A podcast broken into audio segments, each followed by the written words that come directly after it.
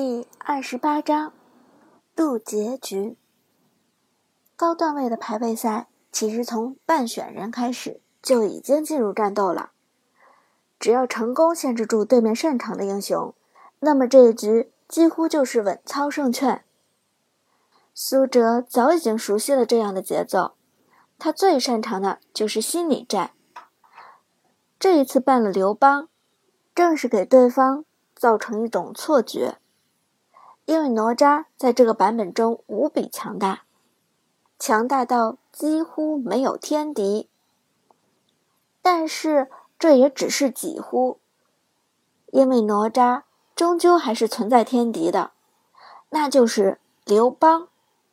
和哪吒同样具有全屏技能的刘邦，只要哪吒用大招锁定敌人，刘邦就立即开启大招跟上去。哪吒选中哪个人，刘邦就去保护哪个人。一个经验老道的刘邦，完全可以将哪吒限制的死死的，让他丝毫发挥不出作用。所以刘邦是哪吒唯一的天敌。而苏哲故意禁用了刘邦，就是刻意营造一种错觉。这样一来，对面的敌人一定会觉得苏哲准备抢哪吒。于是。当半人拳再次轮转到对面的时候，对面的五号果然禁用了哪吒。Yes，苏哲脸上露出了笑容。没想到关羽真的从小黑屋里被放出来了。韩梦的心情同样激动，微笑说道：“终于能亲眼目睹一区最强上单的关羽了。”苏哲微笑着点点头，向那位顽抗的公主致敬。冰封战神已经饥渴难耐了。接下来选人开始。一号位选人的时候，苏哲直接启用了新赛季的帮抢功能，选择关羽之后点击了享用。而一号位倒也算是通情达理。看到苏哲要拿如此强势的英雄，乖乖交出了优先选择权。头像闪烁，帮抢功能生效，苏哲的位置直接换到了一号，关羽也已经成功选择。拿到了关羽之后的苏哲信心百倍，他已经迫不及待的想要尝试一下冰封战神的手感了。接下来对面开始选择，前两位。看到关羽之后，很针对的选择了强势法坦东皇太一和上单霸主老夫子。东皇太一和老夫子的大招都能够强行控制关羽，这两个人对关羽来说有一定的压制作用。但是苏哲却并不担心，因为一个真正出色的关羽是绝对不会害怕这两个人的。之后。其余队友开始选择，轮到韩梦的时候，他直接拿下了露娜。胜率发出，韩梦的露娜总共两千场，胜率高达百分之八十五，惊艳全场。如此高胜率的露娜，顿时引起了一波六六六。二楼直接发消息，已经躺好。三楼更是兴奋的道。渡劫局碰到神队友了，人品不错。和苏哲换过位置的五楼也欢脱的打出一行字：“求露娜大神带。”苏哲微笑说道：“我记得我们最开始打的时候，你的露娜就是八十五胜率。转眼又过了几百场，你的露娜居然还能保持在八十五的胜率，够六啊！”一个英雄使用的场次越多，胜率越难保持在高水准。不仅因为这款游戏本身坑爹的匹配机制会强行将每个人的胜率保持在百分之五十，和段位提升会面对更强大的对手也有关。而韩梦的露娜能够在两千场过后依然保持在百分之八十五的胜率，这足够说明她本身的实力。金牌的露娜。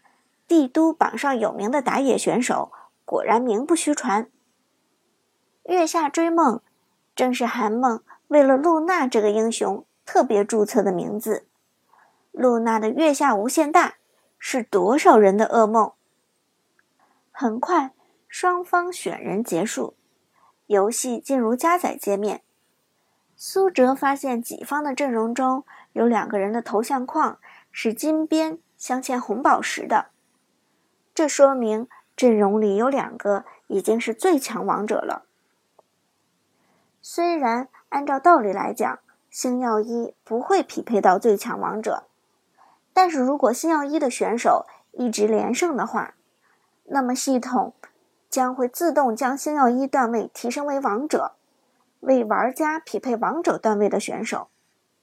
而韩梦显然在渡劫局之前一直在连胜，再加上渡劫局的原因，对手中出现王者段位的选手也是情理之中。而就在这时，韩梦忽然看见对方打野赵云的游戏 ID 显示着“狼哥”。糟糕，碰见难打的对手了！韩梦低声说道，眉头轻轻皱了起来。这匹配系统真是坑爹，渡劫局果然都是神对手。什么？苏哲好奇问道。什么神对手？苏哲知道韩梦露娜的实力，如果他都说是神对手，那么对方一定大有来历。韩梦低声道：“你看对面赵云。”苏哲看了一眼，只见对面赵云的名字前面挂着一张至尊牌，这说明对方的赵云是国服上榜，也就是全国勇者积分排名前十的玩家之一。这么狠，国服的赵云。苏哲笑着说道：“看来真的是神对手了。”韩梦苦笑一声，继续说道：“不光是这样，你看他的 ID。”苏哲定睛一看，玩家 ID 是狼哥。狼哥，怎么有点眼熟？韩梦摇头道：“他是主播啊，那个万场赵云，新赛季正在挑战一百连胜的狼哥。昨天我还碰巧看过一眼他的直播，好像已经四十七连胜了吧？不知道这把是他多少连胜？应该差不多快五十场了吧？不是吧？赌结局碰见个主播，那不是说明我们都要被网友围观了吗？”苏哲笑着说道。韩梦看了一眼苏哲，真是佩服你，这么紧张的时候还能笑得出来。狼哥的赵云国服上榜，上万场的熟练度，咱们俩这次是要背水一战了。苏哲轻轻一笑，怕什么？有你的露娜，我的关羽，还能怕他一个赵云？韩梦无奈一笑：“但愿吧。不过斗结局的难度你也懂的，只要尽全力就好，剩下的听天由命吧。”与此同时，一个标题为“万场赵云挑战新赛季一百连胜”直播间里，主播狼哥悠闲的掐灭一支烟，看着手机上的匹配画面。露娜，关羽，对面的阵容有点虎啊，尤其还是金牌的露娜，这一局应该不太好打。不过对面的关羽，皮肤是冰封战神，熟练度怎么只有绿牌？搞不好只是个样子货，没什么技术含量。一边解说，主播狼哥一边熟练的操作赵云往野区走去。第五十场了，拿下这场一百连胜就完成一半了。战斗开始，韩梦的露娜直接奔着敌方野区而去。由于对面的阵容中有东皇太一，所以韩梦料到对方一定会来入侵己方野区。